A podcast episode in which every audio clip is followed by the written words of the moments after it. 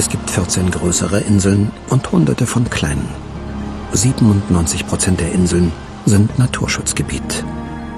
Sie sind vulkanischen Ursprungs. Die Riesenschildkröten heißen auf Spanisch Galapagos. Nach ihnen sind die Inseln benannt. Sie sind eine Touristenattraktion und werden bis zu 150 Jahre alt und 250 Kilo schwer. Auf Santa Cruz liegt die Darwin-Forschungsstation, die ein Zuchtprogramm für die Riesenschildkröten hat. Seefahrer haben die Tiere als Nahrung auf ihre Schiffe genommen und sie so fast ausgerottet. Ohne die Station wären einige der Schildkröten schon längst ausgestorben. Hier werden sie die ersten drei bis vier Jahre ihres Lebens gehalten, bis sie alt genug sind, um in der Natur zu überleben. Es dauert etwa 120 Tage, bis sie schlüpfen. Dann packen wir sie in diesen Käfig hinter mir für zwei Jahre, um sie vor den Ratten zu schützen.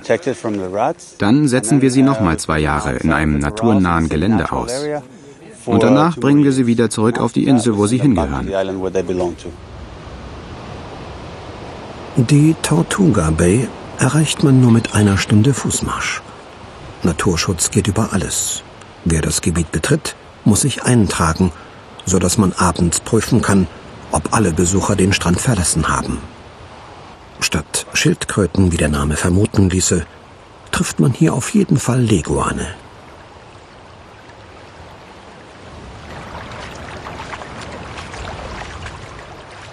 Vorsicht, wenn den Tieren das Salz aus der Nase schießt.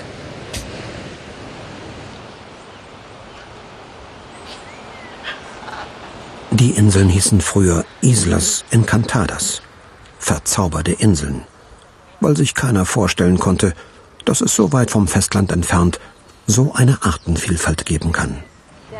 Manche Gebiete darf man nicht allein betreten, sondern nur in Begleitung spezieller Galapagos-Führer.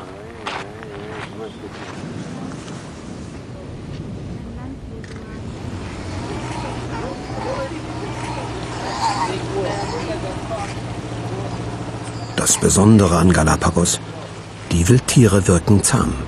Sie haben keine Scheu vor Menschen. Warum, ist nicht bekannt.